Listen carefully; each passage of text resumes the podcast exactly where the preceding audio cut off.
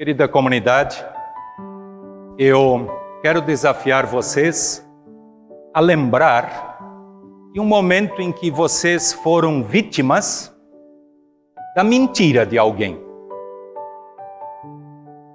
Lembrar de algum momento em que vocês foram vítimas de alguma mentira.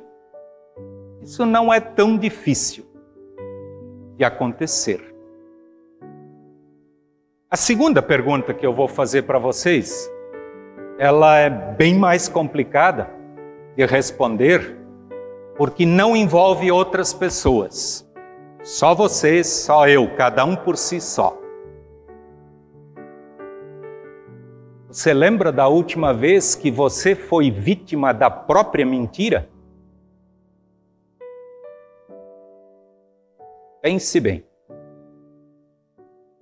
um momento em que você foi vítima da sua própria mentira, onde não tinha interferência de outras pessoas.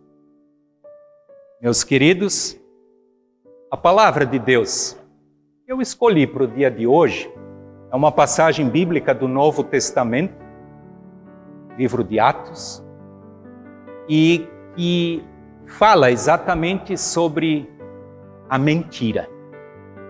E não a mentira de outros para conosco, mas de nós mesmos para nós mesmos. Trata da vida de um casal que sofreu terrivelmente por causa da mentira deles. E não foi uma mentira para outras pessoas, mas uma mentira para Deus.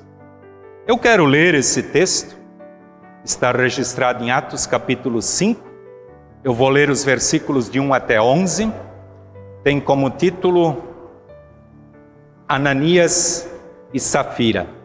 E diz assim: Mas um homem chamado Ananias, casado com uma mulher que se chamava Safira, vendeu um terreno e só entregou uma parte do dinheiro aos apóstolos, ficando com o resto.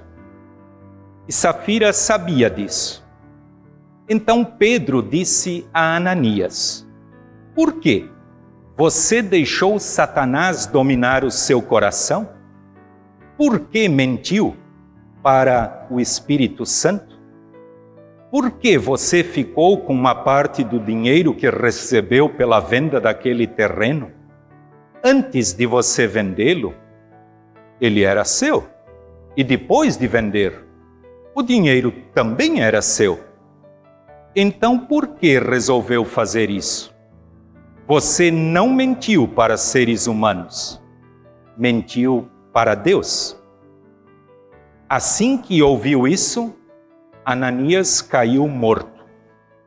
E todos os que souberam do que havia acontecido ficaram com muito medo. Então vieram alguns moços, cobriram o corpo de Ananias, levaram para fora e o sepultaram. A mulher de Ananias chegou umas três horas depois. Sem saber o que havia acontecido com o marido, aí Pedro perguntou a ela: Me diga, foi por esse preço que você e seu marido venderam o terreno? Foi, respondeu ela. Então Pedro disse: Por que você e o seu marido resolveram pôr à prova o Espírito do Senhor? Os moços que acabaram de sepultar o seu marido já está lá na porta e agora vão levar você também. No mesmo instante, ela caiu morta aos pés de Pedro. Os moços entraram e, vendo que ela estava morta, levaram o corpo dela e o sepultaram ao lado do marido. E toda a igreja e todos aqueles que souberam disso ficaram apavorados.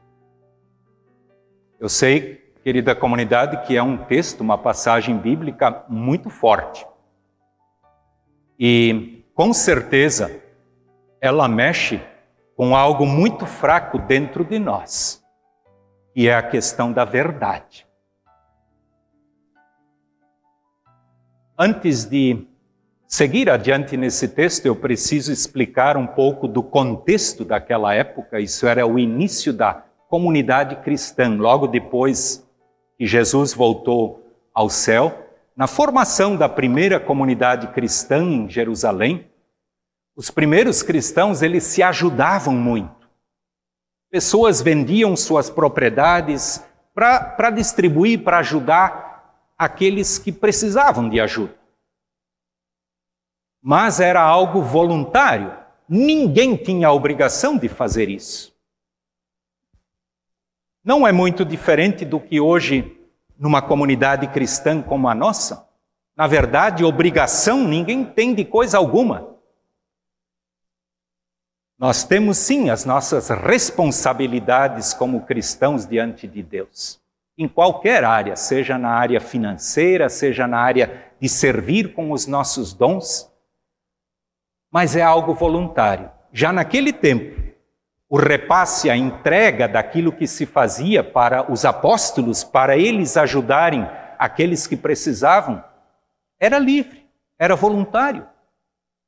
E Ananias e Safira decidiram vender uma propriedade e entregar isto para Pedro, para ele distribuir para as pessoas. E é interessante, enquanto eu preparava a pregação essa semana, me passou pela cabeça. Até parece que Ananias e Safira eram brasileiros. Eu sei que não é, mas parece que eles eram brasileiros. Queriam dar um jeitinho de driblar a situação.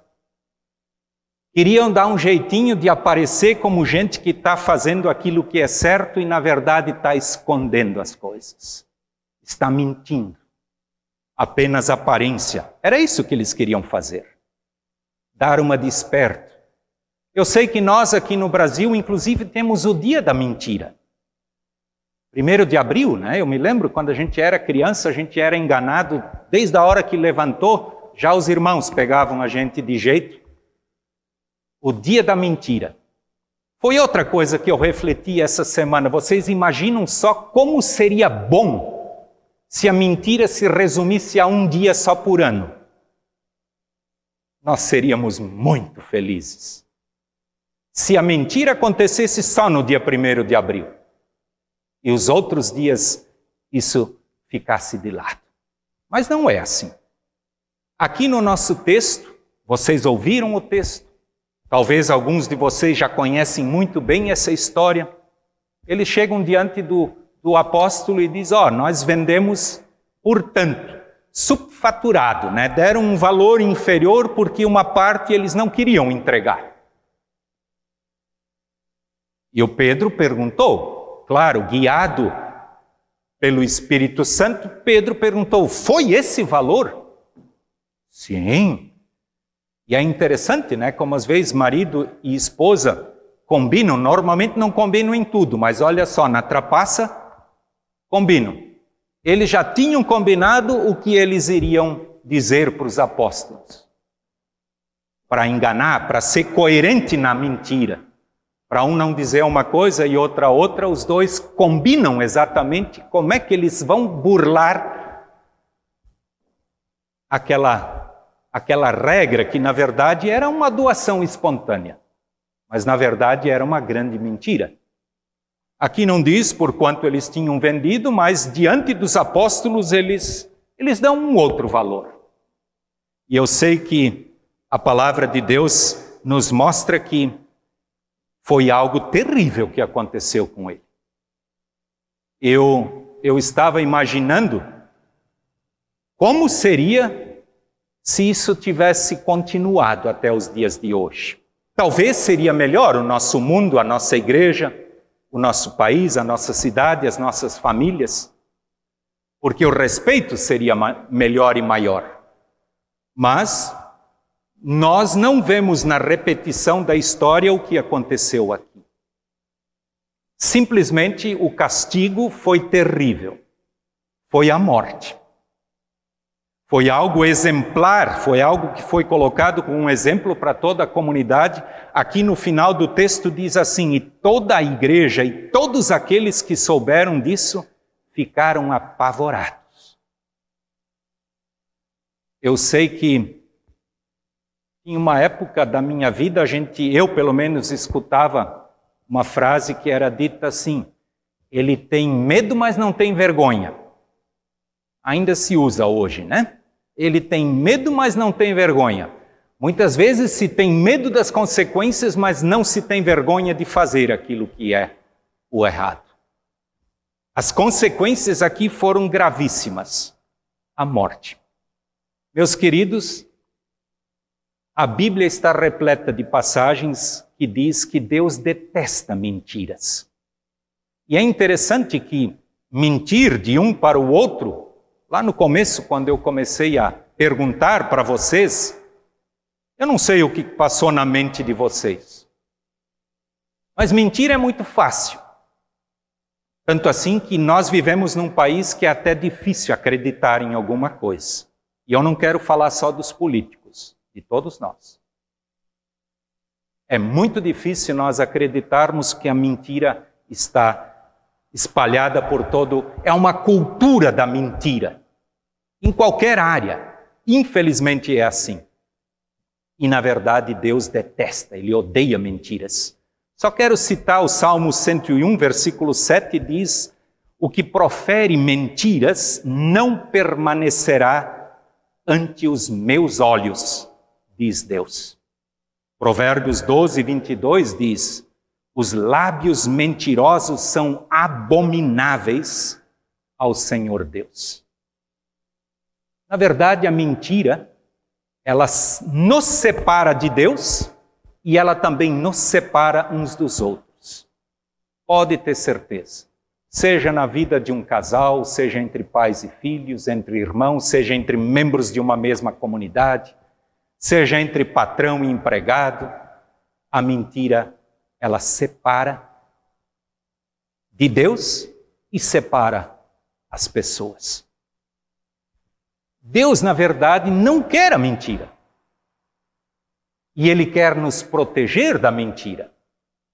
Eu sei que eu sempre gosto muito de tratar com os meus confirmandos, com os jovens, o oitavo mandamento, que diz: Não dirás falso testemunho contra o teu próximo. Eu sei que hoje em dia a mentira ainda está mais fácil e vai mais rápido com todos esses meios de comunicação da mídia social que existe, é rapidíssimo para inventar e levar adiante alguma mentira. É triste. Mas, na verdade, Deus quer nos proteger. O apóstolo Paulo diz: fale a verdade ao seu irmão. Eu gosto muito de uma frase que eu li uma vez na revista Seleções e que eu guardei para sempre, que dizia o seguinte, e eu concordo com essa frase: Lá dizia assim: não sei quem escreveu, quem disse isso. A verdade dói, mas a mentira mata. Com certeza, a dor é melhor que a morte. A mentira, a verdade dói. É verdade, muitas vezes é doído tu ter que escutar algo que é verdadeiro sobre ti e que é terrível. E muitas vezes é Deus colocando alguém nessa função para contar, para dizer a verdade para mim. Ela é doída sim, eu já passei por situações assim. Agora a mentira, ela mata. Cabe a cada um de nós refletir e pensar como é que nós estamos vivendo a nossa vida. E quero dizer que o nosso texto ele não está falando dessas mentirinhas aqui de um para com o outro, ou essas mentiras que os políticos colocam todo dia diante de nós. Não. Ele está falando da mentira nossa diante de Deus. Aqui no texto está bem claro que os apóstolos dizem: olha, vocês, vocês não mentiram diante dos homens, vocês mentiram diante de Deus. E Deus sabe o que nós fazemos. Ele nos conhece muito bem. Ele sabe das nossas trapaças, dos nossos pensamentos fúteis, ele sabe muito bem o que se passa contigo e comigo. Como nós estamos vivendo a nossa vida. Deus nos conhece. Em Hebreus capítulo 4, versículo 13 diz: Não há nada que se possa esconder de Deus. Tudo está descoberto diante dos seus olhos. Maravilha! Deus sabe. Nós não precisamos esconder nada dele, tanto assim que aqui no texto, o apóstolo Pedro, guiado pelo poder de Deus, ele sabia direitinho que os dois estavam enganando a Deus. E você não mentiu para seres humanos, mentiu para Deus. E assim que ouviu isto, Ananias caiu morto. Que terror! Minha nossa! Olha, é, um, é, é algo realmente muito pesado. E aconteceu.